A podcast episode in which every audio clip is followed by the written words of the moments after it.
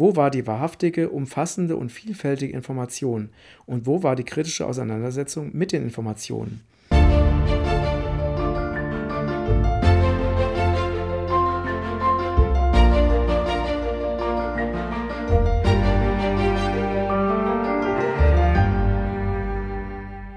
Hallo ihr Lieben, heute ist der beste Tag deines Lebens und ich habe was Besonderes für dich und zwar stelle ich heute dieses Buch vor, was ich für extrem wichtig und wertvoll halte.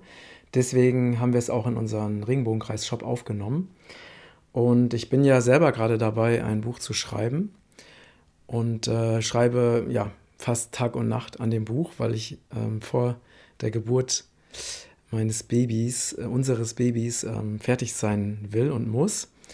Und am Sonntag habe ich mich entschieden, also jetzt vergangenen Sonntag, mal nicht am Buch zu schreiben, sondern einfach mal äh, Pause zu machen, um mich ein bisschen auszuruhen.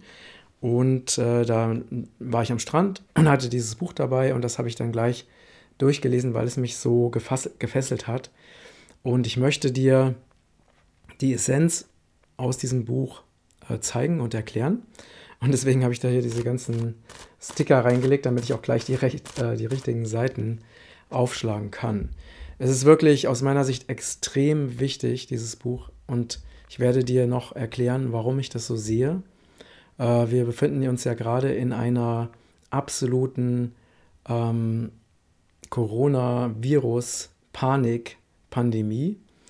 Ähm, das ist nichts Neues, denn wir, es gab ja vorher schon Pandemien, äh, angebliche Pandemien, wo genauso Panik betrieben wurde, ohne jeglichen ähm, Beleg dafür. Es ist heute noch genau das Gleiche, nur diesmal ist die Panik so schlimm, dass wirklich jeder auf dieser Welt, fast jeder auf dieser Welt, davon in irgendeiner Form negativ betroffen ist.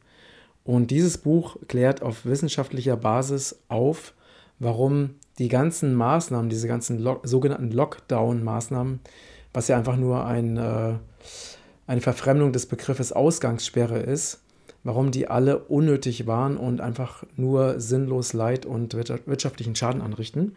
Ähm, das wird von diesen beiden Experten eben sehr genau belegt durch Zahlen, Daten, Fakten, wissenschaftlich basiert. Denn wir wissen ja, wir leben in einer Welt, wo eben die Wissenschaft sehr hoch gehalten wird und wo alles, was eben nicht wissenschaftlich ist, eben nicht so ähm, glaubwürdig erscheint. Deswegen haben wir, habe ich jetzt mal diese Wissenschaftler genommen. Und äh, dieses Buch ist ein Spiegel-Bestseller geworden. Das ist also, es war direkt nachdem es rausgekommen ist, war es schon ausverkauft. Ich musste also Wochen warten, bis ich es bekommen habe, ähm, was schon mal ein sehr gutes Zeichen ist. Ich stelle mal kurz die beiden Autoren des Buches vor. Das ist zum einen der Universitätspräfekt Professor Dr. Med Suharit Bhakti ist Facharzt für Mikrobiologie und Infektionsepidemiologie. Er leitete das Institut für medizinische Mikrobiologie und Hygiene der Johannes Gutenberg Universität Mainz 22 Jahre lang und war in der Patientenversorgung, Forschung und Lehre tätig. Er hat über 300 wissenschaftliche Arbeiten auf dem Gebiet der Immunologie, Bakteriologie, Virologie und Herz-Kreislauf-Erkrankungen veröffentlicht. Neben zahlreichen Preisen wurde ihm der Verdienstorden des Landes Rheinland-Pfalz verliehen. Also eine sehr, äh, sehr anerkannte wissenschaftliche Koryphäe auf ihrem Gebiet, also Epidemiologie. Epidemiologie ist die Wissenschaft von der Verbreitung von Viren. Und äh, die Co-Autorin ist Professor Dr. Renat äh, Karina Reis, forscht und lehrt an, am Quinke Forschungszentrum der Christian Albrechts Universität zu Kiel. Sie ist seit über 15 Jahre seit über 15 Jahren auf dem Gebiet der Biochemie, Infektion, Zellbiologie und Medizin tätig.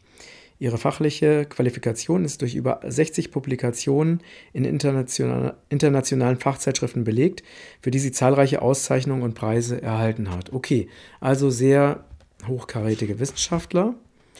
Ähm, und vielleicht sind die ja sogar ein paar, das weiß ich jetzt gar nicht. ähm, fangen hier mal direkt an.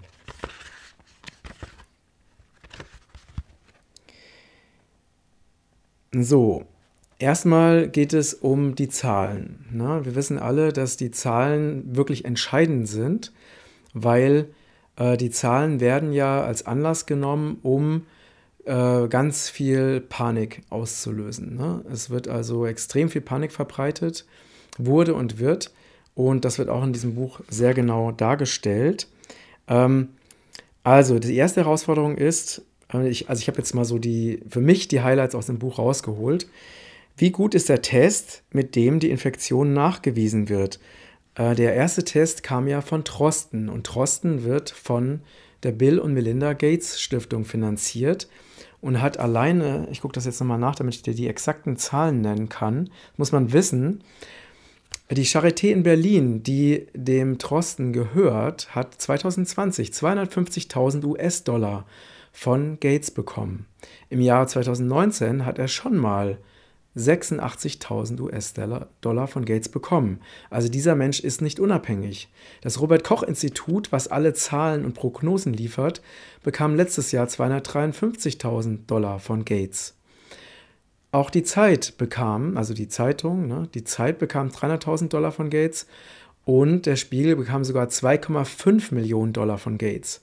Also diese Institutionen und Medien können niemals unabhängig sein, weil sie direkt von Gates finanziert werden. Das ist einfach auch eine offen, das ist keine Fake News, ja, weil ja viele behaupten, ja, das würde nicht stimmen, bla bla. Kann man alles, die, Ständen, die äh, Nachweise über die Spenden sind sogar direkt auf der Stiftungsseite von Bill und Melinda Gates zu finden. So. Ähm, Drosten hat gesagt, er hat nämlich den ersten Test entwickelt. Ähm, klar, gegen Ende des Verlaufs ist die PCR, also das ist dieser Test, mal positiv und mal negativ. Da spielt der Zufall mit.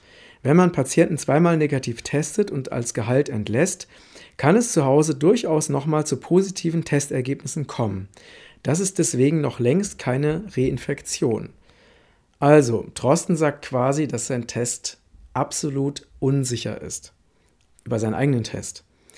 Tatsächlich wurde diese Aussage von einer unserer bekannten, von einer uns bekannten Ärztin bestätigt, die sich auch mit dieser Frage beschäftigte und an mehreren Tagen hintereinander einen symptomatischen Corona-Patienten während seines Aufenthalts im Krankenhaus testete.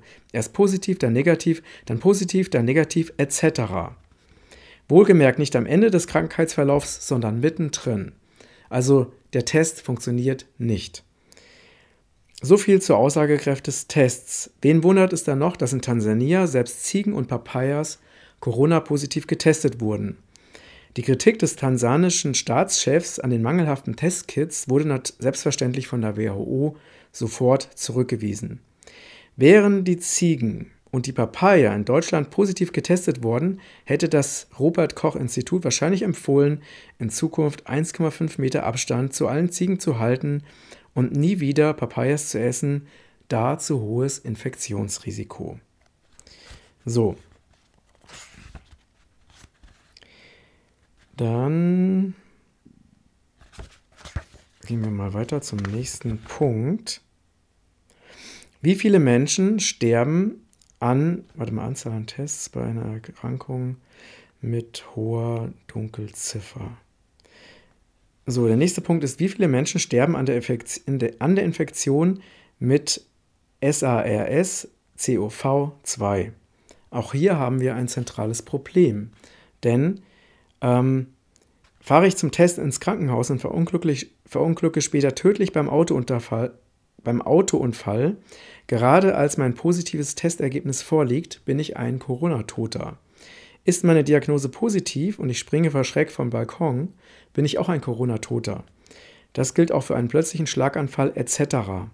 Laut Aussage vom RKI geht jeder, bei dem ein positiver Befund zum Todeszeitpunkt da ist, in die Statistik ein. Der erste Corona-Tote Schleswig-Holsteins lag mit Endstadium ähm, von einem Krebs auf der Palliativstation, um dort seinen Frieden zu finden und die letzte Reise anzutreten. anzutreten. Ähm, kurz vor seinem Verscheiden wurde ein Abstrich genommen, der tatsächlich positiv war, nachdem er verstorben war. So, wichtig ist jetzt hier zu sehen, dass ähm, diese ganzen Corona-Toten sind alles Menschen, die getestet wurden und die an allen möglichen Krankheiten gestorben sind. Und wir wissen ja, dass dieser Test absolut fehleranfällig ist. Der sagt also überhaupt nichts aus. Und ähm, wenn aber jetzt zufällig ein Mensch stirbt und zufällig getestet wurde und dieser Test zufällig auch positiv ist, dann geht dieser Mensch als Corona-Tote als Corona-Toter in die Statistik ein. Das ist nochmal ganz wichtig. So, dann hat der, ähm, der Gerichtsmediziner Professor Püschel alle Corona-Opfer in Hamburg obduziert, alle angeblichen Corona-Opfer. Er stellte fest, dass kein einziger Verstorbener zuvor gesund gewesen war. Alle hatten mindestens eine, die meisten mehrere Vorerkrankungen. Jeder zweite litt unter koronaren Herzerkrankungen, dazu kam Bluthochdruck, Arteriosklerose, äh, Diabetes oder Fettleibigkeit, Krebs, Lungen- oder Nierenleiden oder Leberzirrhose. So, auch in der Schweiz genau das Gleiche. Der italienische Gesundheitsminister berichtete, dass, berichtete, dass fast 99 Prozent neben Covid-19 mindestens eine weitere Krankheit hatten. Knapp 50 Prozent hatten drei oder noch mehr Vorerkrankungen. Das heißt, alle diese sogenannten Corona-Toten ähm, haben zwar einen positiven Corona-Test, aber sie sind nicht an Corona gestorben. Und der Professor Püschel hat gesagt, dass noch keiner, der, den er untersucht hat, an Corona gestorben ist. So, jetzt gehen wir hier mal weiter. Ähm, so, wir haben hier eine Statistik darüber, wie viele Toten es ins, Tote es insgesamt gibt und wie viele davon ähm, Covid-19 zugerechnet werden. Ähm, in Deutschland ist die, das Risiko, ähm, an Covid-19 zu erkranken bei einer Zahl von 7 pro 10.000 Menschen. So, und wir haben hier eine, eine Zahl von 120 ähm, von 120.000 äh, Toten. Achso, nee, das ist eine andere Statistik. Wir gehen mal kurz weiter. Also, ähm, das Buch behauptet, dass eben dieser Covid-19-Virus ein ganz harmloser Grippevirus ist, der nicht gefährlicher ist als andere Grippeviren. Und ähm, er sagt auch, was auch interessant ist, wenn man sich die Todesstatistiken von Deutschland anguckt, zum Beispiel oder auch von Europa, zum Beispiel auf euromomo.eu, dann kann man ganz eindeutig sehen, dass die Todeszahlen nicht gestiegen sind. Das heißt, wenn diese ganze Panikveranstaltung nicht inszeniert worden wäre, hätte niemand etwas gemerkt. Denn die Krankenhäuser waren leer, sind leer, also auch das werden, darauf werden wir noch genauer eingehen es hätte niemand etwas gemerkt. Wir hatten eine, einen Anstieg, und zwar war das die Grippewelle vor zwei Jahren im Winter, wo es mehr Todesfälle in Deutschland gab und ansonsten hat sich einfach nichts verändert.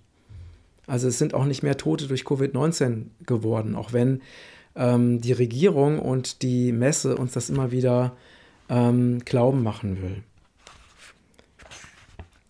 So, wir gehen jetzt hier weiter. Jetzt äh, wird auf die Situation in Italien, Spanien, England und Amerika eingegangen. Ähm, es wird gesagt, dass einfach unterschiedlich äh, getestet wurde. Und ich gehe nochmal hier weiter.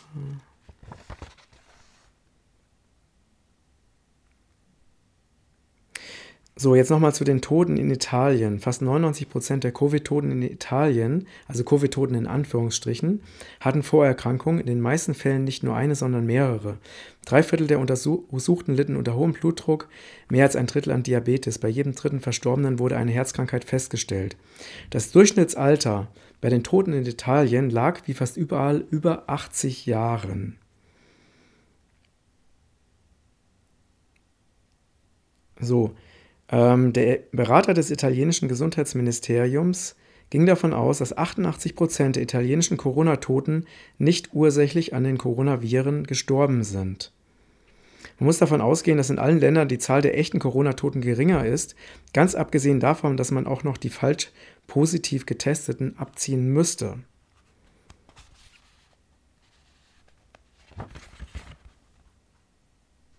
Dann Italien Norditalien, also wo eben die meisten äh, Todesfälle auftraten, hat die höchste Feinstaubbelastung in Europa, ungefähr eine so hohe Feinstaubbelastung wie in China.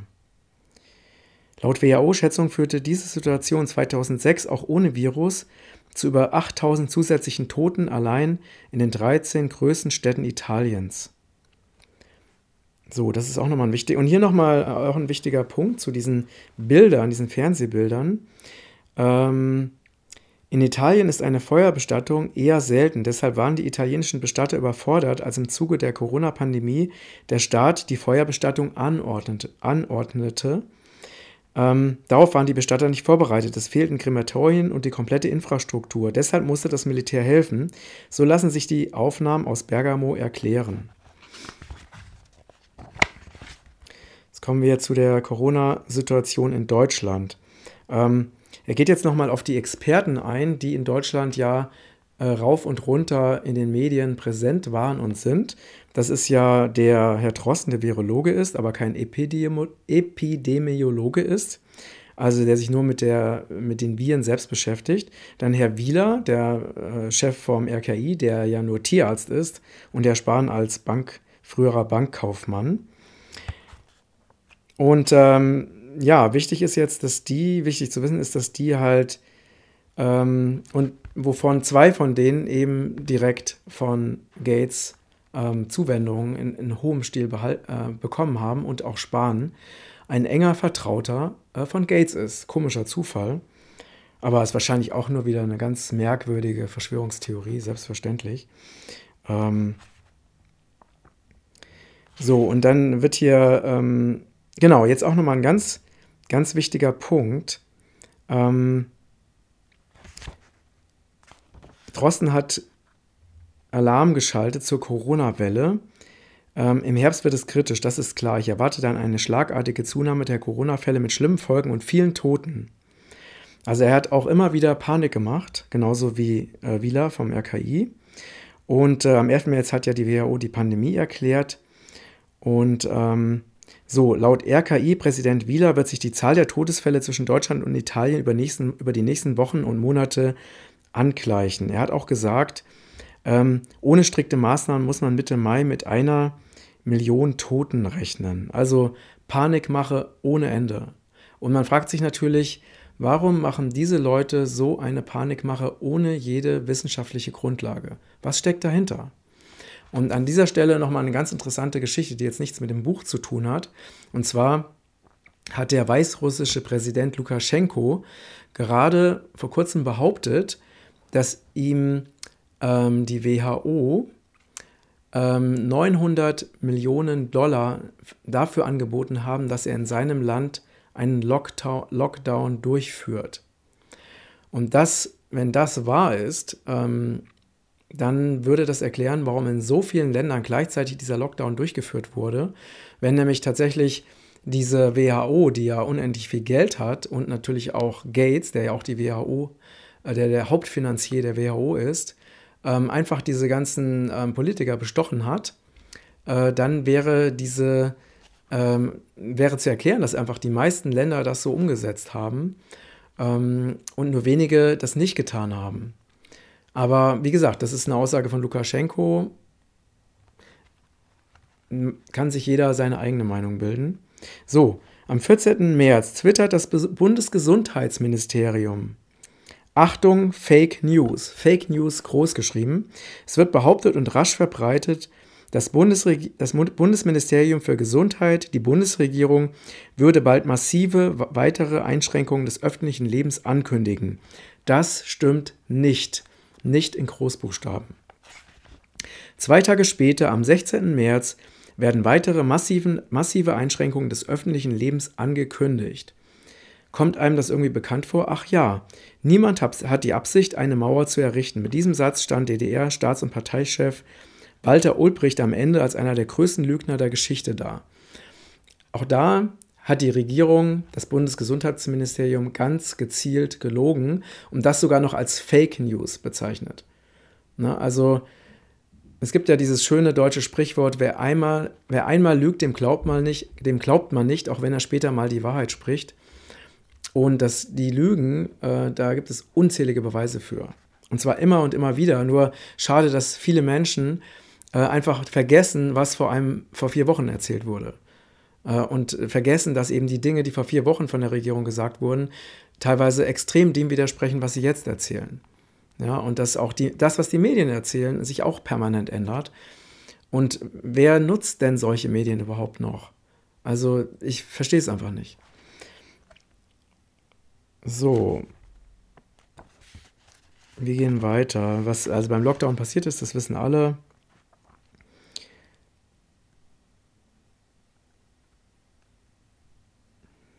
Genau, auch nochmal.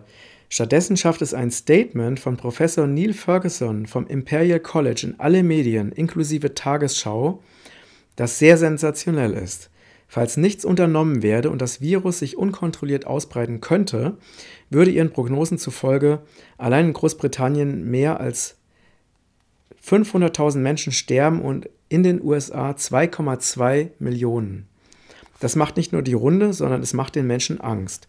Interessanterweise ist Professor Ferguson derjenige, der 136.000 Tote beim Rinderwahnsinn, 200 Millionen Tote bei der Vogelgrippe und 65.000 Tote bei der Schweinegrippe vorhergesagt hat. In allen Fällen waren es am Ende wenige hundert. Anders gesagt, er hat hier jedes Mal falsch gelegen. Haben Journalisten eigentlich ein Gewissen und falls ja, warum prüfen sie nicht, was sie da verbreiten? Selbstverständlich hat sich auch hier herausgestellt, dass es sich um komplette Fehlberechnungen handelte. Aber das landete natürlich nicht in der Tagesschau. Doch dem RKI scheinen die Schlagzeilen gerade mehr recht zu kommen. Es warnt mit Blick auf die Anzahl an Infizierten vor dem exponentiellen Anstieg. Bei dem exponentiellen Wachstum könnten wir 10 Millionen Infizierte in weniger als 100 Tagen haben, wenn es nicht gelingt, die Anzahl an neuen Infektionen zu bremsen. Modellrechnungen werden vom RKI ver veröffentlicht, die von Todeszahlen bis zu mehreren hunderttausend ausgehen. Nichts davon ist eingetreten. Es ist alles Panikmache ohne Ende und das von einer offiziellen Regierungsinstitution.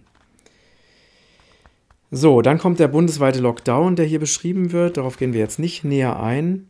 Dann, ähm, was auch nochmal eine ganz wichtige ist, diese eine ganz wichtige Info ist diese Manipulation der Zahlen. Wenn man mehr Menschen testet, dann müssen äh, die positiv getesteten natürlich ins Verhältnis gesetzt werden zu der Anzahl der Testungen. Und das wird ganz gezielt nicht gemacht. Es wird stattdessen von immer mehr Corona-Infizierten gesprochen, einfach deswegen, weil mehr Tests durchgeführt werden. Aber die werden nicht ins Verhältnis gesetzt zu der Anzahl der Tests, die durchgeführt wurde. Und alleine das ist schon einfach eine Riesenmanipulation. Und das müsste, also es, es müsste in einem, in einem wirklich freiheitlich-demokratischen Land mit intelligenten, vernünftigen Menschen dürften solche Manipulationen überhaupt nicht existieren. Die müssten verboten sein. Und das Schlimme ist, dass an diesen Manipulationen sich nicht nur die Regierung beteiligt oder das RKI, sondern dass unsere Medien, dass sich diese Panikmache genau 100% mit betreiben. Mit wenigen Ausnahmen natürlich, ne, wie immer, aber so. Der nächste Punkt. Nichts spricht dafür, den Lockdown zu verlängern. So, die Ärzte, viele Kliniken melden Belegungsrückgänge. Es geht jetzt um den April. Ne? Viele Kliniken, mel Kliniken melden Belegungsrückgänge in der Größenordnung von 30 Prozent und mehr. Die Ärzte werden in Kurzarbeit geschickt.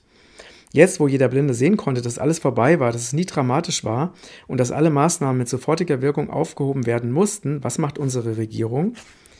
Der Lockdown wird verlängert.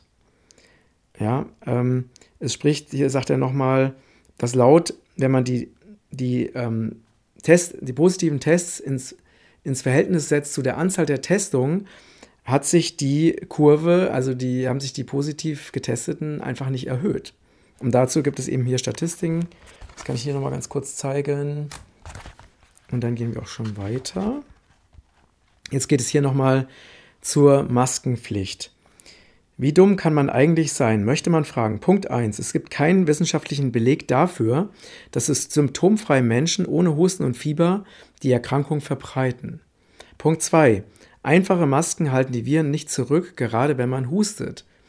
Ähm, natürlich sind all diese wissenschaftlichen Aussagen hinten durch umfangreiche Quellen belegt. Logischerweise sind ja Wissenschaftler, die das Buch geschrieben haben. Punkt 3. Sie schützen bekanntermaßen auch nicht vor Ansteckung. Größe Coronavirus 160 Nanometer. Größe Poren in einfachen Baumwollmasken 0,3 Mikrometer.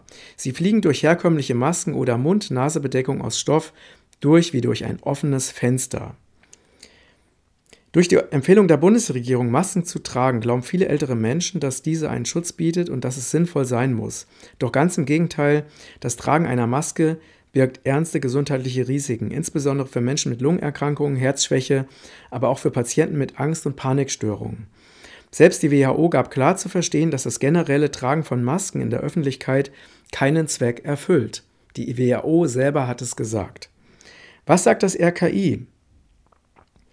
Ähm, nachdem das RKI sich sehr lange korrekterweise gegen eine allgemeine Maskenpflicht ausgesprochen ha hat, heißt es dann auf einmal, wenn Menschen auch ohne Symptome vorsorglich eine Maske tragen, könnte das das Risiko einer Übertragung von Viren und andere mindern. Wissenschaftlich belegt sei das aber nicht.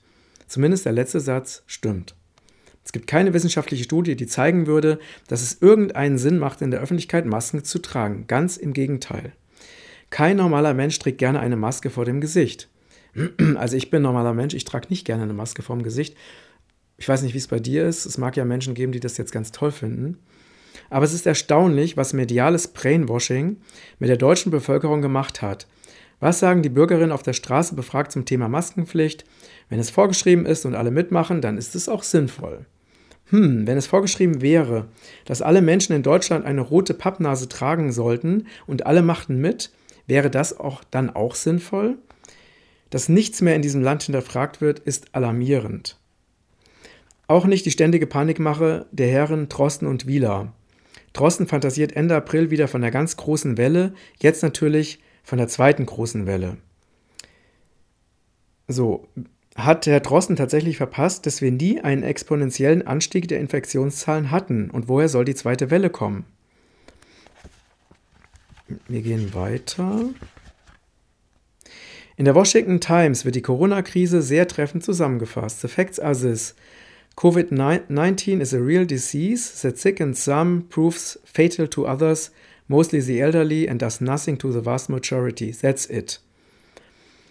Ähm, Professor Stefan Homburg, Direktor des Instituts für öffentliche Finanzen der Leibniz-Universität Hannover, legt in einem Interview klar dar, wie die Zahlen des Robert-Koch-Instituts gezeigt haben, dass ein Lockdown unnötig war und fordert die sofortige Beendigung. Doch die kritischen Stimmen werden beharrlich ignoriert. Das heißt, es gibt einfach sehr viele deutsche Wissenschaftler, die sich gegen den Lockdown ausgesprochen haben und die wurden diffamiert, ignoriert, schlecht gemacht, zensiert. Dann eine sehr, sehr interessante Geschichte und zwar hat ähm, das deutsche Innenministerium eine Studie in Auftrag gegeben, die von einem Mitarbeiter des Ministeriums für Inneres ähm, durchgeführt wurde. Er hat festgestellt, dass äh, also den potenziellen Nutzen des Lockdowns gegen den potenziellen Schaden abgewogen. Er hat ein umfangreiches Dokument zusammengetragen, alle Fakten zusammengetragen. Ähm, er hat herausgefunden, dass die Maßnahmen insgesamt überbordend und unverhältnismäßig waren sind und dass sie immense, nicht wieder gut zu machende Kollateralschäden erzeugt haben, ohne dass ein erkennbarer Nutzen entstanden sei. um sicher zu sein, dass fachlich keine Fehler drin sind, kontaktiert er verschiedene renommierte Wissenschaftler, zehn an der Zahl auch uns. Die Fakten stimmen, also uns ist Dr. Bhakti. Die Fakten stimmen. Das Dokument schickt er herum an alle zuständigen Behörden. Das Ergebnis ist, er wird gefeuert. Ähm, ja, das heißt also, sogar das Innenministerium hat eine Studie anfertigen lassen über Sinn und Unsinn der Lockdown-Maßnahmen. Und das, die einzige Konsequenz aus dieser Studie ist, die Studie hat festgestellt, dass die Lockdown-Maßnahmen komplett sinnlos und ähm, schädlich waren Einziges Ergebnis, der Verfasser der Studie wurde entlassen.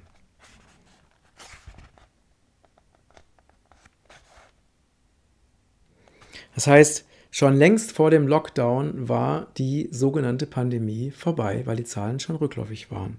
Auch das wird in diesem Buch nachgewiesen. Die Frage der Krank Krankenhausüberlastung. So, ähm, es wurde ja geschrieben, dass die Krankenhäuser das nicht, es wurde ja gesagt, ne, die Krankenhäuser würden das nicht schaffen können und so. Nichts von dem ist passiert. Ähm, am Ende, so, das RKI schürt die Angst. Die Zahl der Intensivbetten wird nicht reichen, verkündet der Tierarzt Dr. Wieler im Handelsblatt. Die Epidemie geht weiter, auch die Zahl der Toten wird weiter steigen. Tja, ähm, der Tierarzt muss sich auskennen. Man ging von der gesamten, so, dann hat er wieder falsche Zahlen geliefert, also das Übliche.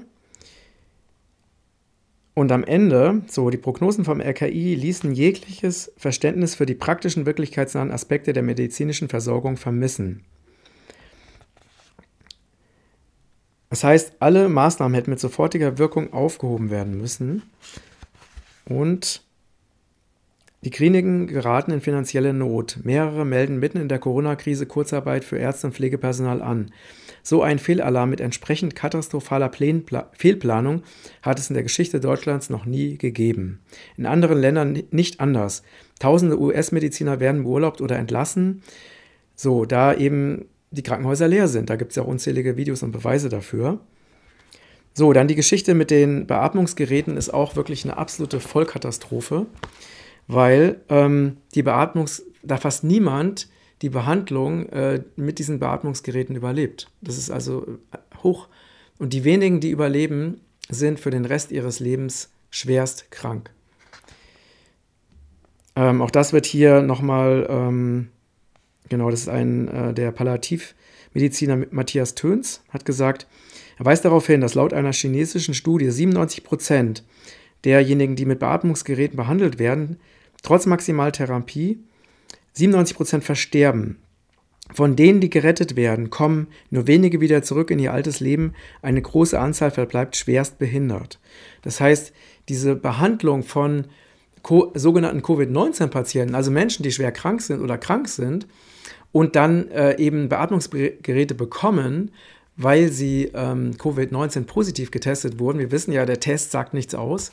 Das ist ein, und da, dadurch dann Beatmungsgeräte bekommen, also man kann daraus eine Schlussfolgern, dass diese Menschen nicht durch Covid-19 umkommen, sondern durch die Beatmungsgeräte umgebracht werden. Das ist wirklich schlimm, wenn man sich das mal ähm, wirklich ähm, deutlich macht, was hier passiert ist und immer noch passiert. So, was hat unsere Regierung richtig gemacht? Da steht einfach nur ein großes Fragezeichen. Was hat die Regierung falsch gemacht? Eine Epidemie von nationaler Tragweite ausgerufen, die es nicht gab.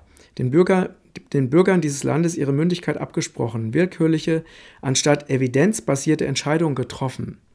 Weil die ganzen Experten, die nicht bestochen waren, äh, weil wir wissen ja, ne, Trosten und äh, Wieler, also die Lieblingsexperten der Bundesregierung, die ja ähm, von Gates finanziert sind. Die, das sind diejenigen, die die Berater der Bundesregierung sind. Aber alle anderen äh, Experten, die also wirklich vernünftig sind, wurden ja ignoriert. Angst und Ver Verunsicherung verbreitet, anstatt Aufklärung zu betreiben. Völlig sinnlosen Lockdown verordnet, als alles schon vorbei war. Sinnlose Maskenpflicht eingeführt, als alles vorbei war. Maßnahmen nicht aufgehoben, als klar wurde, dass diese nicht verfassungsgemäß waren.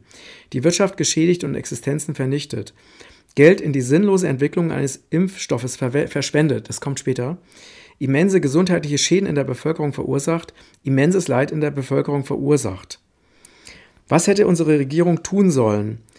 Das, was die Kanzlerin und die Minister in ihrem Amtseid geschworen haben, nochmal zur Erinnerung, liebe Frau Merkel oder nicht liebe, ich schwöre, dass ich meine Kraft dem Wohle, Wohle großgeschrieben, dem des deutschen Volkes widmen, seinen Nutzen, großgeschrieben, mehren, Schaden großgeschrieben, äh, von ihm wenden, das Grundgesetz und die Gesetze des Bundes wahren und verteidigen, meine Pflichten gewissenhaft erfüllen und Gerechtigkeit gegen jedermann üben werde. Diese Leute haben schon tausende Male ihren Eid gebrochen und das nachweislich. Nächster Punkt.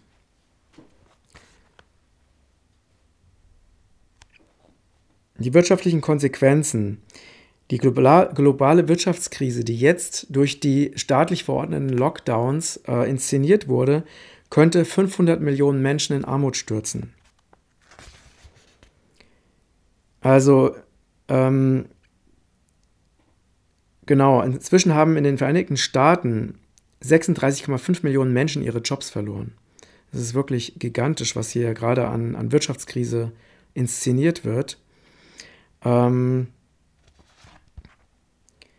und die Konsequenzen für das Leben und die Gesundheit der Menschen, das ist auch noch ganz wichtig. Viele Menschen, die krank sind, trauen sich nicht mehr in die Kliniken, weil sie Angst haben, sich mit dem Killer-Virus zu infizieren. Die häusliche Gewalt gegen Frauen und Kinder nimmt zu. Die Anzahl an Suiziden wird sehr wahrscheinlich zunehmen, denn wir wissen, dass gerade in Zeiten einer Wirtschaftskrise die Anzahl der Selbstmorde zunimmt. Das ist auch statistisch erwiesen. Suizide und psychische Probleme. Ähm, genau, also bei der Finanzkrise 2008 stieg die Zahl der Suizide in sehr vielen Ländern auf der ganzen Welt.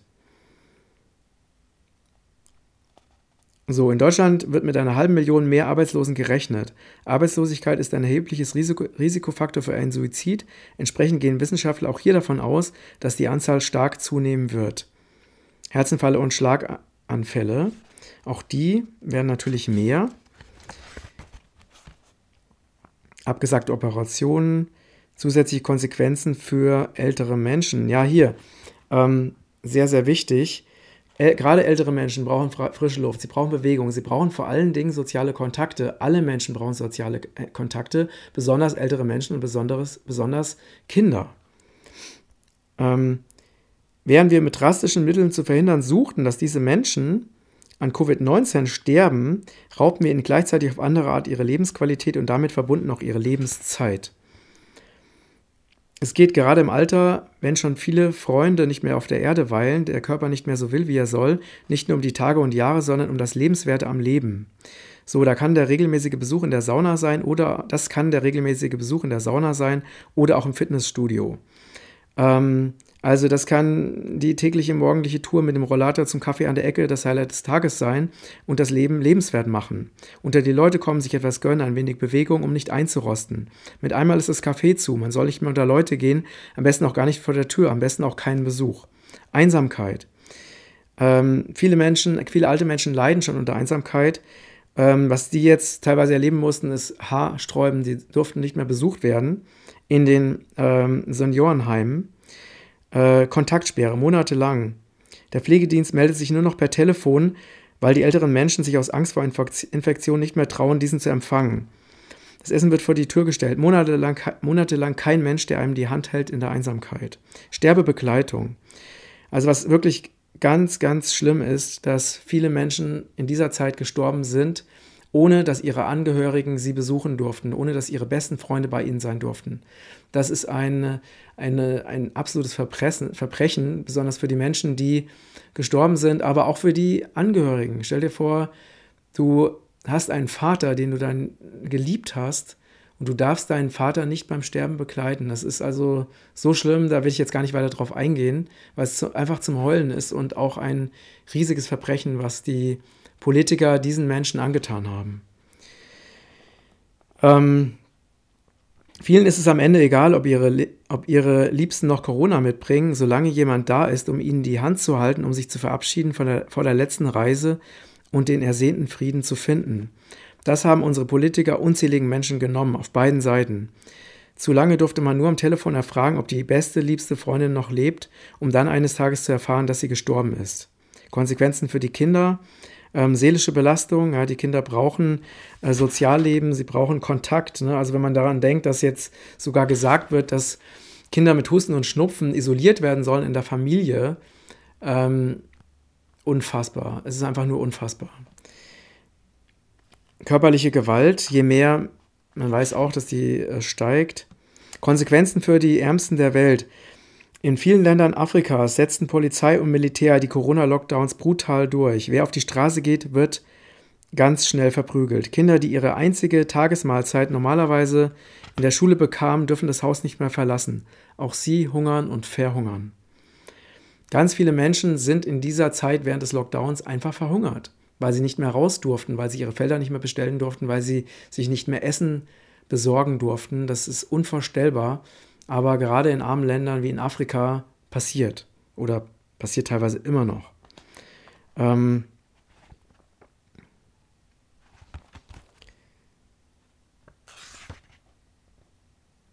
Die Toten können wir zählen. Das unsägliche Leid, das diese Maßnahmen bezüglich unserer und anderer Politiker zu verantworten haben, kann man gar nicht beziffern. Wie viele Tote es durch die Kollateralschäden geben wird, werden wir vielleicht irgendwann, vielleicht aber auch nie erfahren. Genauso wenig wie wir die tatsächlichen Opferzahlen kennen, die ursächlich an Covid-19 gestorben sind. Diese liegen mit Sicherheit abermals deutlich niedriger als am Ende der Epidemie schon als klein zu bezeichnende offizielle Zahl. Spätestens im Rückblick muss es doch jedem denkenden Menschen, jedem denkenden Menschen klar sein, der Schaden war ungeheuer größer als der Nutzen. Wir schossen mit Kanonen auf Spatzen, die unbeeindruckt einfach weiterfliegen, gleichzeitig zertrümmerten wir über Monate die Säulen unseres Gesundheitssystems, unserer Wirtschaft und unserer Gesellschaft mit gravierendsten Langzeitfolgen. Haben andere Länder es Schweden, äh, haben andere Länder es besser gemacht, Schweden als Vorbild. Ähm, ich weiß nicht, was in Schweden schiefgelaufen ist. Vielleicht äh, hat ähm, die WHO oder Gates es nicht geschafft, die schwedische Regierung zu schmieren. Ähm, aber da gibt es eben echte Wissenschaftler, die die Regierung beraten, nicht irgendwelche Tierärzte. So, ähm, und da, also Schweden hat eben äh, darauf gesetzt, dass alles weiterhin läuft. Und der Exekutivdirektor der WHO, Mike Ryan, bezeichnete Schweden im Kampf gegen das Coronavirus entsprechend als Vorbild. Also die WHO bezeichnete WHO, bezeichnete Schweden als Vorbild. Ähm, aber Schweden wurde von den, unseren Politikern und von den deutschen Massenmedien schlecht gemacht. Ähm, Herr Söder aus Bayern hat gesagt, der rein liberale Kurs fordert sehr, sehr viele Opfer. Tatsächlich nimmt die Epidemie in Schweden einen vergleichbaren Verlauf wie in allen anderen Ländern. Professor Homburg sagt in einem Interview, es scheint, als ob man unbedingt vermeiden möchte, dass es ein Gegenbeispiel zur eigenen verfehlten Politik gibt. Man hat versucht, mit allen Mitteln Fake News noch und nöcher Schweden von seinem Weg abzubringen, aber Schweden ist hart geblieben. So, es gibt aber auch andere Länder, die es anders gemacht haben. Island zum Beispiel. Dann Japan hat es anders gemacht. Ähm, und äh, diese Länder wurden sogar äh, von der WHO als Vorbilder bezeichnet. Schweden, Island, Hongkong, Südkorea, Japan. Ähm, all diese Beispiele haben bestätigt, was anerkannte Experten schon vorhersagten. Lockdowns verursachen massiven gesellschaftlichen und wirtschaftlichen Schaden, der in keinem Verhältnis zum Nutzen steht. Hatten sie überhaupt einen Nutzen? So, jetzt gehen wir nochmal weiter. Sind in Ländern mit drakonischen Lockdown-Maßnahmen weniger Menschen gestorben? Nein. Sind in den Ländern mit Lockdown die Risikogruppen besser geschützt worden? Nein. Hier auch nochmal, ne, überall in diesem Buch finden sich Statistiken, die das alles ähm, belegen. Welche Maßnahmen wären eigentlich die richtigen gewesen? Ein konsequenter Schutz der Risikogruppe, insbesondere, insbesondere in Alten- und Pflegeheimen. Punkt. Keine weiteren Maßnahmen.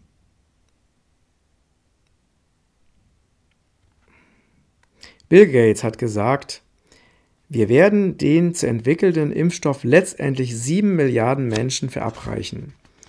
Da können wir uns keine Probleme mit bedrohlichen Nebenwirkungen leisten und doch werden wir die Entscheidung zum Einsatz eines neuen Impfstoffs auf einer geringeren Datengrundlage als sonst fällen, damit wir schnelle Fortschritte erzielen. Hm, auf geringer Datengrundlage möglichst schnelle Fortschritte hört sich irgendwie nicht gut an.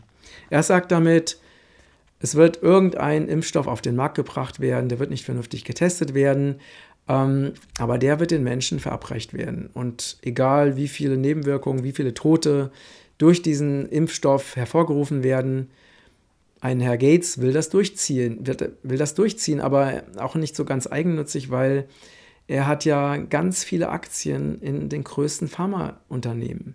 Das heißt, je mehr Impfstoffe produziert werden, desto mehr ähm, profitiert ein Herr Gates davon. Der wird mit diesen Impfstoffen Milliarden wenn nicht sogar noch mehr verdienen. Die Bundesregierung will bis zu 750 Millionen Euro zur Entwicklung eines Corona-Impfstoffs investieren. Auch da wird wieder ähm, Gates indirekt mitfinanziert. Denn diese, denn diese Impfstoffproduktion ist ja auch teilweise in den Händen von Gates oder in den Händen der Pharmaunternehmen, die er finanziert. So, jetzt gibt es noch mal ein paar wissenschaftliche Daten. Also, ähm, doch jetzt die große Frage, impfen oder nicht impfen? Spätestens jetzt könnte der geneigte Leser leise ahnen, dass sowohl das Vorhaben, Immunitätsausweise einzuführen, als auch die Vorstellung, dass nur ein Corona-Impfstoff die Welt retten kann, aus der Welt geschafft gehört.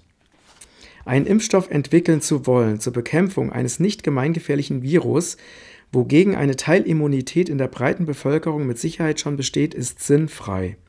Wenn das Virus bzw. seine Händchen sich außerdem in ständigem Wandel befinden, ist das Vorhaben töricht. Dazu kommt, dass eine Impfung nur die Antikörperantwort, nicht aber die bei Coronaviren mindestens ebenso wichtige zelluläre Abwehr verstärken kann. Dazu kommt, dass ältere Menschen oft eine reduzierte Immunantwort haben, sodass der Corona-Impfstoff Verstärker enthalten würde, die immer Gefahren von ernsten Nebenwirkungen in sich bergen. Schon, lässt sich, schon jetzt lässt sich vorhersagen, dass der Schaden einer Corona-Impfung größer sein würde als jeder denkbare potenzielle Nutzen. Wir halten fest. Ja, das lese ich jetzt nicht vor, ist nämlich nicht ganz meine Meinung. Ähm, aber lese es dir gerne selber durch. Jetzt nochmal auch ein extrem wichtiger Punkt.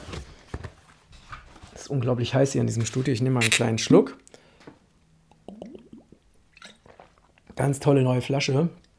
Äh, bin ich völlig begeistert von, aber das äh, erzähle ich dir zu einer anderen, äh, einer anderen Stelle.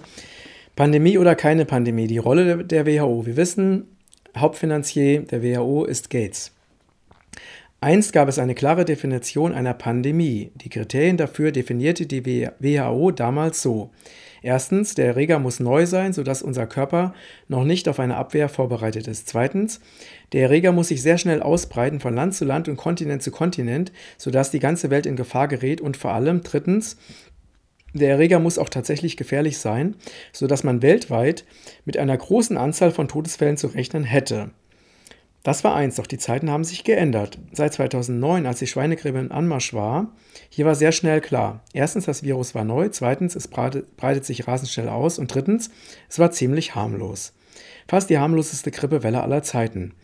Aber das Ausrufen einer Pandemie eröffnet viele Möglichkeiten, vor allem für die Pharmaindustrie. Nun finanziert sich die Riesenorganisation, Organ WHO zu 80 Prozent aus dem Geld von Spendern, insbesondere aus der Pharmaindustrie. Gates. Wie unabhängig werden die Entscheidungen wohl getroffen? Wes Brot ich esse, das Lied ich sing. Ihr glaubt doch nicht im Ernst, dass eine Institution, die Millionen von einer Person oder eine, einer Stiftung bekommt, Bill und Melinda Gates Stiftung, dass die noch unabhängig ist und nicht die Interessen ihres Geldgebers vertritt. Also ich meine, wer das glaubt, der, dem ist einfach auch nicht mehr weiterzuhelfen. So. Ähm, diese Pandemien gab es ja schon vorher, da wurde ja auch Angst und Schrecken geschürt. Ähm, auch von Drosten. Drosten hat auch schon 2009 Angst und Panik verbreitet. War wahrscheinlich auch damals schon geschmiert von Gates.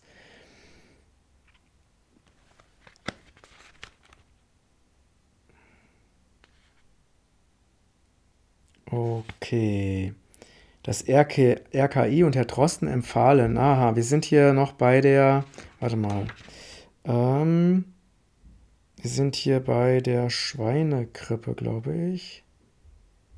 Ja, wir sind gerade bei der Schweinegrippe. RKI und Herr Drosten empfahlen die flächendeckende, flächendeckende, flächendeckende Impfung in Deutschland mit dem mit heißer Nadel auf, der, auf die Schnelle gestrickten H1, H1N1 Impfstoff, der kaum auf seine Nebenwirkungen geprüft war. So kaufen Regierung und Bundesländer Millionen Dosen Impfstoff zur flächendeckenden Impfung für die gesamte deutsche Bevölkerung. Nochmal, das geschah zu einem Zeitpunkt, an dem schon klar war, dass die Schweinegrippe-Pandemie beinahe die harmloseste Grippewelle aller Zeiten war. Die meisten Menschen in der Bevölkerung haben gar nicht mitbekommen, dass wir 2009 eine Pandemie hatten und haben sich Gott sei Dank nicht impfen lassen. Was war das Ende der Geschichte? Ganze Lastwagenladungen der Millionen ungenutzten Impfdosen mussten am Ende eingesammelt werden und landeten im Magdeburger Müllheizkraftwerk. So, auch das Geld der Steuerzahler. Nein, natürlich nicht. Es wechselte nur den Besitzer. Geschätzter Gewinn der Pharmaindustrie 18 Milliarden US-Dollar. Immer wieder das gleiche Spiel. Hatte eigentlich nicht irgendein Mensch in Deutschland die Stimme erhoben und klar gesagt, dass es alles ein Spuk ist? Damals, 2009, ja, Herr Bakti, der dieses Buch geschrieben hat, und Herr Wodak, ähm, Lungenfacharzt und Vorstandsmitglied der Antikorruptionsorganisation Transparency International.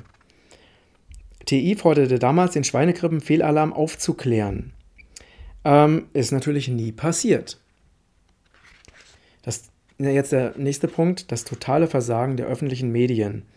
Mark Twain hat gesagt, es ist leichter, die Menschen zu täuschen, als sie zu überzeugen, dass sie getäuscht worden sind. In einer, um, in einer funktionierenden in einer funktionierenden Demokratie erfüllen Medien grundlegende Funktionen.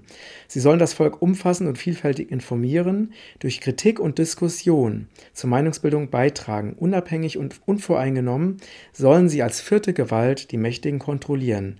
Was haben wir in der Corona-Krise erlebt? Genau das Gegenteil. Insbesondere bei den öffentlich-rechtlichen Medien. Von ARD und ZDF bis BR, HR oder NDR Sie wurden zum hörigen Sprachrohr der Regierung, die etablierte Presse nicht anders. Dabei gibt es einen Pressekodex. Danach gilt als oberstes Gebot die Achtung vor der Wahrheit, die Wahrung der Menschenwürde und die wahrhaftige Unterrichtung der Öffentlichkeit. Wo war die wahrhaftige, umfassende und vielfältige Information und wo war die kritische Auseinandersetzung mit den Informationen?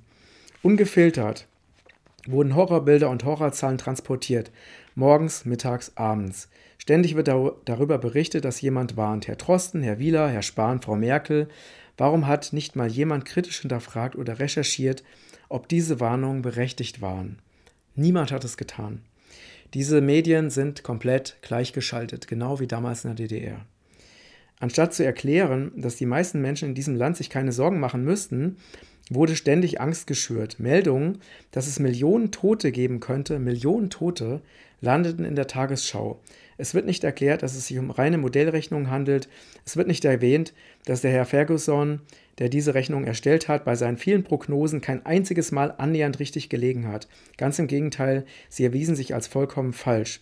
Es wäre die Pflicht von verantwortungsvollen Medien gewesen, auf diese Tatsachen hinzuweisen. Ebenso hätten die Medien hinterfragen müssen, wo auch die Zahlen des RKI herkommen, was sie bedeuten und was man bzw. was man nicht aus ihnen schließen kann. Stattdessen werden die Zahlen vom RKI kritiklos aufgenommen und zur Verunsicherung der Bevölkerung verwendet. Wie viele Menschen sind denn in Angst, Panik und Strecken versetzt worden und dadurch krank geworden? Sicherlich viel mehr als die paar wenigen Corona-Infizierten. Anstatt zu hinterfragen, was das RKI für einen schlechten Job macht, wird der Tierarzt Herr Wieler als stiller Held im Hintergrund gefeiert. Wo war die offene Diskussion? Immer die gleichen Experten die natürlich regierungskonform sind. Warum gab es nicht mal eine Diskussionsrunde mit den Beratern der Regierung und den Kritikern der Regierungslinie, einen offenen, sach offenen sachlichen Austausch? Drosten und Wieler, Bakti und Wodak an einem runden Tisch. Ja, die beiden haben das natürlich immer angeboten, aber wurden, es wurde nicht, es war nicht gewollt. Dass der deutsche Kurs von sehr vielen Wissenschaftlern und Ärzten im eigenen Land ebenfalls massiv kritisiert wurde, wurde in der Öffentlichkeit kaum thematisiert.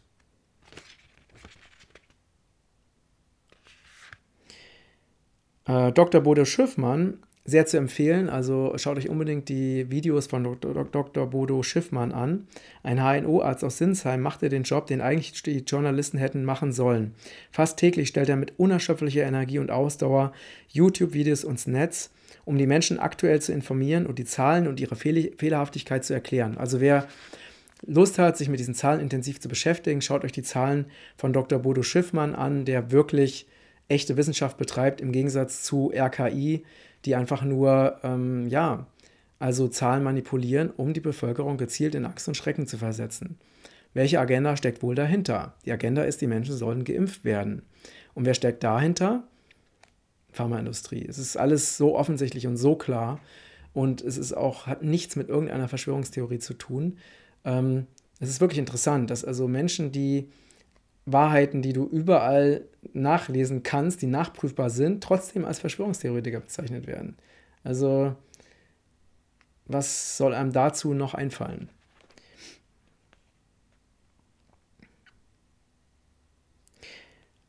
Der Medienwissenschaftler Ottfried Jarren äußerte seine Kritik im Deutschlandfunk. Seit Wochen treten die gleichen Expertinnen und Politikerinnen auf, die als Krisenmanager dargestellt würden. Dabei werde nicht gefragt, wer welche Expertise habe und wer in welcher Rolle auftrete. Außerdem gäbe es keine Debatte der Expertinnen, sondern nur einzelne Statements.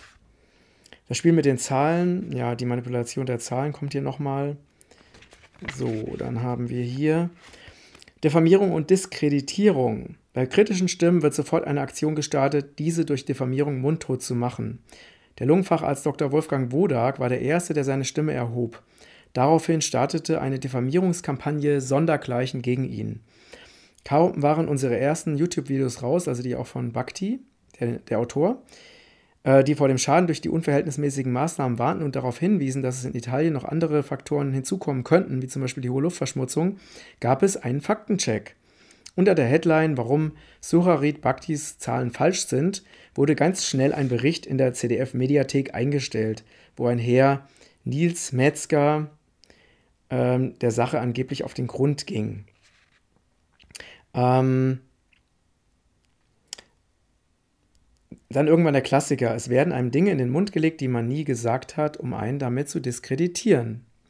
Also dieser sogenannte Faktenchecker. Den Faktor Luftverschmutzung als alleinigen Auslöser der Krise zu präsentieren, wie es Sucharit Bhakti in seinem Video macht, ist unwissenschaftlich. Ja, behauptet der Typ, ist aber einfach nie passiert. Aber die Leute glauben es, weil sie ja die wenigsten sich die Mühe machen, wirklich das zu hinterfragen und dazu selber zu überprüfen. Also diese Behauptung ist einfach eine glatte Lüge. Aber die klassischen ZDF-ARD-Gläubigen werden sich kaum die Mühe machen, das zu überprüfen. Leider denken noch sehr viele Menschen, dass diese Dinge stimmen müssen, wenn sie von den öffentlich-rechtlichen verbreitet werden. Das ist leider nicht so. Meinungszensur. Nochmal zur Erinnerung, Artikel 5 des Grundgesetzes. Jeder hat das Recht, seine Meinung in Wort, Schrift und Bild zu äußern und zu verbreiten. Eine Zensur findet nicht statt. Kritische Meinungen finden weder in der öffentlichen Presse noch bei den öffentlich-rechtlichen Sendern einen Platz. Es bleibt nun der Weg, auf die sozialen Medien auszuweichen, um die Menschen aufzuklären, insbesondere auf YouTube. Doch auch hier gilt die Meinungsfreiheit nicht mehr. Es gibt so einige Videos, die ungestraft Lügen, Hass und Hetze enthalten, bei denen YouTube offensichtlich kein Problem sieht. Ein Interview mit dem österreichischen Fernsehsender Servus TV zum Thema Corona wird hingegen gelöscht. Aus welchen Gründen wird nicht verraten. So geschieht es mit vielen Videos, wie auch meinen, die sich kritisch mit dem Thema beschäftigen.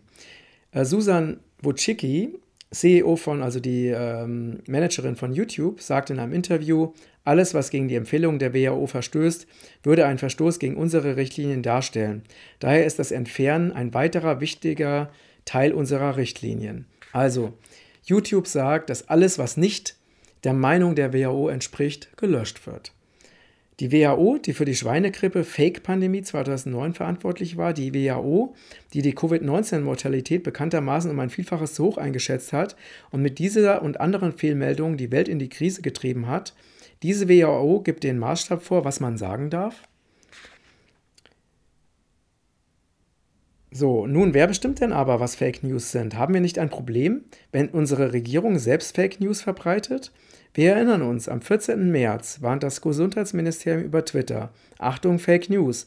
Es wird behauptet, die Bundesregierung würde bald massive weitere Einschränkungen des öffentlichen Lebens ankündigen. Das stimmt nicht. Zwei Tage später ist das genaue Gegenteil passiert. Die haben gelogen, sie haben Fake News verbreitet. Und sie sprechen bei denen, die kritischer Meinung sind oder anderer Meinung sind, von Fake News. Es ist alles genau andersrum und es ist alles genau verdreht diejenigen, die am meisten lügen, ähm, reden, benutzen ständig das Wort Fake News. Es ist zwar psychologisch geschickt, aber es ist einfach sehr leicht zu durchschauen. Für alle die, die noch selbst logisch denken. So, Fake News. Für die Fake News gibt es in, gilt in Deutschland inzwischen eine neue Definition. Fake News ist alles, was die Bundesregierung gerade nicht hören möchte. Auch für Verschwörungstheoretiker ein Wort, das in Corona-Zeiten inflationär wird. Verschwörungstheoretiker jemand, der etwas behauptet, was der Bundesregierung gerade nicht passt. Nach de diesen Definitionen wird von den Medien entsprechend berichtet. Nehmen wir ein Beispiel. Ende Januar äußert sich Bundheits Bundesgesundheitsminister Minister Jens Spahn zum ersten Coronavirus-Infizierten Deutschlands. Es sei weniger das Virus, das ihn beunruhige, als die Vielzahl an Fake News und Verschwörungstheorien, die dazu im Umlauf seien. Also da war es genau andersrum. Da gab es Menschen, die haben sich Sorgen um das Virus gemacht und Spahn hat gesagt, alles harmlos. Ja? Also das genaue Gegenteil. Und dann hat er damals von Fake News gesprochen. Später derjenige, der selber dann den Lockdown durchgesetzt hat, mit durchgesetzt hat. Die öffentlich-rechtlichen setzen alles daran, diese Auffassung in der Wahrnehmung der Bevölkerung zu transportieren. Das BR-Fernsehen bringt beispielsweise einen Bericht, wie ein Virus alle Vernunft zerstört. Text, das Coronavirus hat Deutschland erreicht. Bisher verläuft die Krankheit bei den Infizierten harmlos. Bei Verschwörungstheoretikern und Populisten steigt die Fieberkurve hingegen steil an. Message, das Virus ist gar nicht so gefährlich. Dann, einige Wochen später, die Regierung ändert ihren Kurs, die Medien auch. Jetzt heißt es, vermeintlich seriöse Wissenschaftler, die die zur Eindämmung des Virus beschlossenen Maßnahmen für falsch und übertrieben halten, würden glatt behaupten, das neuartige Coronavirus sei gar nicht so gefährlich. Offiziell heißt es, man hätte sich der veränderten Datenlage angepasst. Das stimmt nicht, ganz im Gegenteil. Tatsächlich haben sich Politiker und Medien wie die Fahne mit dem Wind gedreht. Die Datenlage wurde dabei leider völlig ignoriert.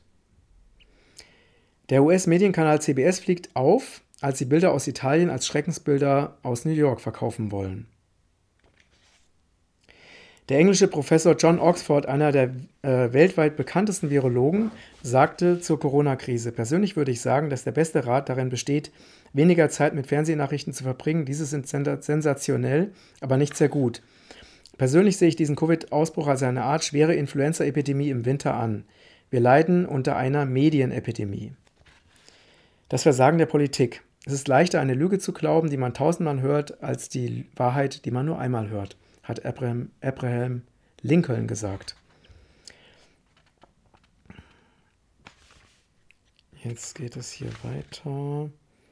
Ähm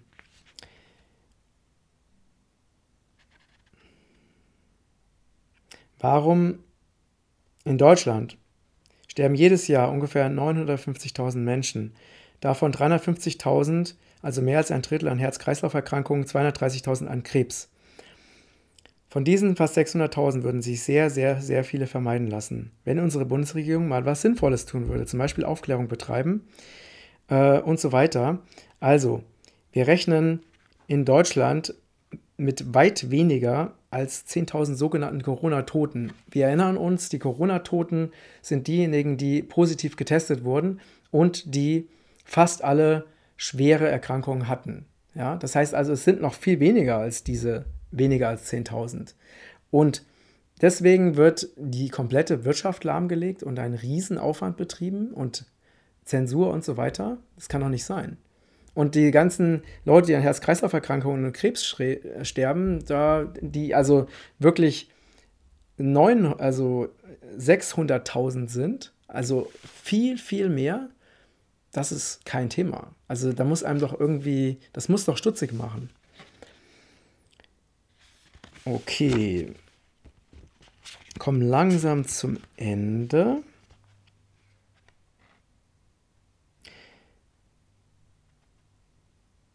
Es ist die Pflicht der Regierung, dem Wohle des deutschen Volkes zu dienen. Ach, hier noch ein wichtiger Punkt. Ähm, Die großen gewinnen, hier geht es um die Wirtschaft, die großen gewinnen, die kleinen verlieren. Konzerne werden am Ende gerettet, aber viele kleine, mittlere Unternehmen und Selbstständige werden ruiniert. Es ist das größte Umverteilungsprogramm in Friedenszeiten. Verlieren tut am Ende nur der Steuerzahler. Es ist die Pflicht der Regierung, dem Wohle des deutschen Volkes zu dienen. Es ist die Pflicht der Opposition, die Regierung zu kontrollieren und an ihre Aufgabe zu erinnern. Es ist die Pflicht der Presse, durch kritische Berichterstattung die Öffentlichkeit sorgfältig zu informieren und die Wahrheit und Menschenwürde zu achten. Es ist die Pflicht der Wissenden, der Wissenschaftler, in diesem Fall der Ärzte und Wissenschaftler, ihre Stimme zu erheben und evidenzbasierte Entscheidungen einzufordern. Jeder, der nicht seiner Pflicht nachgekommen ist, trägt eine Mitschuld an, an den Kollateralschäden Schäden der Corona-Krise 2020.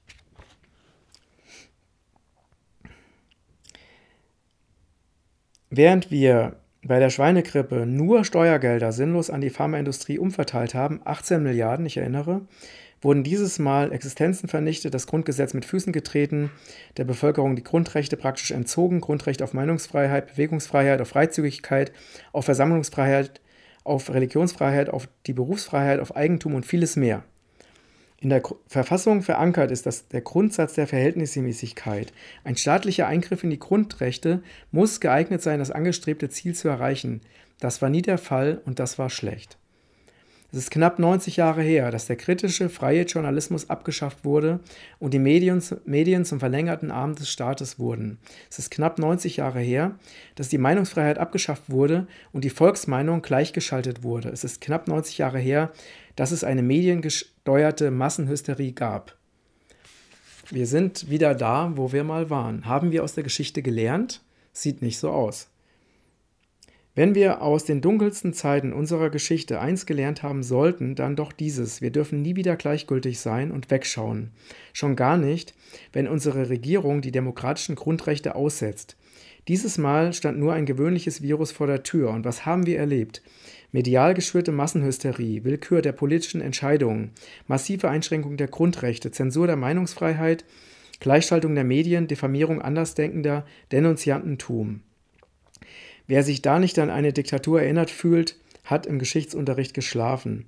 Es bleiben Bauchschmerzen, es bleiben ein Unbehagen und eine tiefe Beunruhigung, auch weil es so schnell ging, auch weil so viele durchaus intelligente Menschen in so kurzer Zeit zu Lemmingen geworden sind. Der Virologe Pablo Goldschmidt, der sehr renommiert ist, hat gesagt, wir sind alle eingesperrt. In Nizza gibt es Drohnen, die den Menschen von der Luft aus Bußgelder aufbrummen. Wie weit ist es mit dieser Überwachung gekommen? Wenn man der Bevölkerung Angst macht, kann man alles mit ihr machen.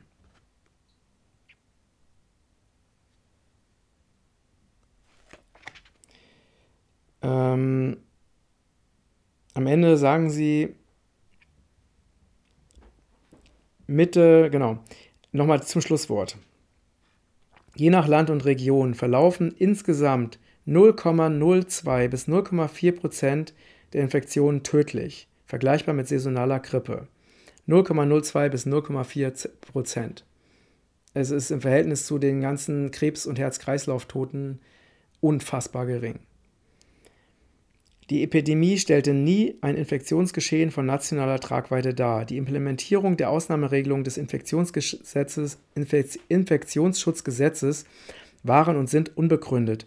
Spätestens Mitte April 2020 war zudem offenbar, dass sich die Epidemie dem Ende zuneigte und dass die Extremmaßnahmen immense Kollateralschäden in allen Lebensbereichen verursacht hatten, wie auch nicht anders zu erwarten. Trotzdem beharren Bundes- und Landesregierungen auf ihrem Kurs der Unverhältnismäßigkeit und der Ignoranz, der für viele Menschen nicht mehr mit der Verfassung einer freien Demokratie vereinbar erscheint. Nun stehen wir vor einem riesigen Trümmerhaufen. So unnötig, so sinnlos, so traurig.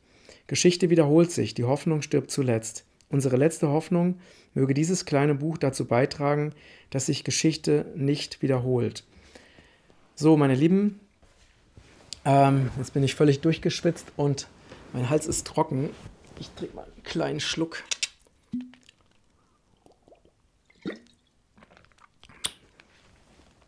Ich habe ja jetzt nur Auszüge aus dem Buch vorgelesen. Ich kann dieses Buch wirklich nur jedem empfehlen, kauft dieses Buch, verteilt dieses Buch, verbreitet dieses Buch, denn wir brauchen die Aufklärung. Wir müssen dringend dafür sorgen, dass die Menschen aufwachen. Denn ähm, ich traue diesen Marionetten in der Regierung und den Strippenziehern im Hintergrund zu, dass sie den nächsten Lockdown schon vorbereiten ich traue ihnen zu, dass sie weitermachen, denn wenn sie von zweiter Welle sprechen, heißt es nichts anderes, als dass sie eine zweite Welle planen. Ähm, und wir müssen einfach dafür sorgen, dass wir nicht noch weiter in unserer Freiheit, in unseren Grundrechten eingeschränkt werden. Wir müssen diese Diktatur aufhalten. Das ist jetzt die Verantwortung von jedem von uns, ähm, diese Diktatur zu stoppen und dafür zu sorgen, dass wir wieder frei sind. Und noch mehr, dass wir auch das System gleich verändern. Dass wir, weil was jetzt passiert, passiert ja schon seit Jahrzehnten. Es war noch nie so krass. Na, also diese Ungerechtigkeit, die Gleichschaltung der Medien und so weiter, ich verfolge das schon sehr lange. Das war nie anders. Nur jetzt wird es deutlich und jetzt wird es sichtbar und jetzt betrifft es jeden. Ja, also keiner kann diesen äh, diktatorischen Maßnahmen entkommen. Ich meine, es gibt immer noch Leute, die einfach Staatsmedien konsumieren, die das glauben, was ihnen da erzählt wird, und die glauben, es ist alles nicht so schlimm. Wacht auf, wacht auf, bevor es zu spät ist. Und engagiert euch. Verbreitet Informationen. Dieses Buch, es ist wirklich äh, klein, es kostet nicht viel. Ähm, die Fakten sind alle wissenschaftlich belegt, sie sind auf den Punkt gebracht. Es ist wirklich von absoluten Experten geschrieben. Es sind alle wichtigen äh, Fakten drin und es geht nicht um die Vergangenheit. Es geht um die Zukunft. Denn ähm, der Plan geht weiter. Na? Und ähm, der Gates und Co. werden nicht weiter, nicht eher ruhen, als bis sie ähm, ihre 7 Milliarden, 7 Milliarden Impfspritzen verteilt haben. Und das muss unbedingt und mit allen Mitteln verhindert werden. Und deswegen mache ich diese Arbeit und ähm, nehme auch in Kauf, dass ich irgendwie in irgendwelche Schubladen gesteckt werde. Ähm, ist mir auch egal. Also ich, ich kann einfach, also jeder vernünftige Mensch, der noch bei gesundem Verstand ist, ähm, muss sich jetzt einfach wehren und aufstehen und äh, dafür sorgen, dass sich diese Dinge ändern. Das ist einfach jetzt unsere aller Aufgabe und unsere aller Pflicht. Und wir dürfen uns einfach nicht mehr einschüchtern lassen. Also diejenigen, die das erkannt haben, was hier abgeht, die dürfen sich nicht mehr klein machen lassen, sie dürfen sich nicht mehr verstecken, sie dürfen sich nicht mehr einschüchtern lassen. Wir müssen einfach lauter und stärker und deutlicher werden, damit diese Kriminellen an der Regierung, in der Regierung merken, dass sie es mit uns einfach nicht machen können. Ja, dass sie nicht über unser Leben verfügen können. Und dass sie uns auch nicht irgendwelche Zwangsimpfungen oder andere Zwangsmaßnahmen wie Maskenpflicht oder was auch immer aufdrücken können. Und dass sie uns auch nicht verbieten können, frei zu reisen, ohne eine Impfung zu haben. Und so weiter und so fort. Ähm, deswegen, tolles Buch, ähm, unbedingt weiterverbreiten in Massen. Kauft gerne wirklich viele davon, was weiß ich, 100 Stück, verteilt es an alle bekannten Verwandten, auf die es auch wieder äh, auf die, dass die es auch wieder weiter verteilen. Wir haben jetzt die Möglichkeit, eben die kritische Masse zu erreichen, damit sich das Ganze kippt und der Lockdown wirklich ähm, und auch die geplanten weiteren Lockdown-Maßnahmen wirklich komplett aufgehoben werden und wir wieder frei sind, wo in Schweden, wie in Schweden. In Schweden sind die Menschen frei und alles ist wie vorher. Und äh, die, an den Zahlen hat sich auch nichts geändert, genauso wenig wie in Deutschland, weil das alles total harmlos ist. Und ähm, Schweden sollte unser Vorbild sein. Und ich möchte so frei sein, wie die Schweden es im Moment sind. Mein Sohn, äh, das ist jetzt 16, der lebt in Schweden. Und äh, ja, und wenn sich das hier nicht ändert, dann bleibt uns vielleicht nach Schweden auszuwandern, ähm, weil ich möchte in einem Demokrat wirklich demokratischen, wirklich freien Land leben. Und ähm, wie ist es bei dir? Wo möchtest du leben? Liebe Grüße, bitte verteile und verbreite diesen Beitrag auf allen Ebenen und äh, bevor er möglicherweise zensiert wird. Und äh, ja, wir schaffen das. Ganz liebe Grüße, dein Matthias.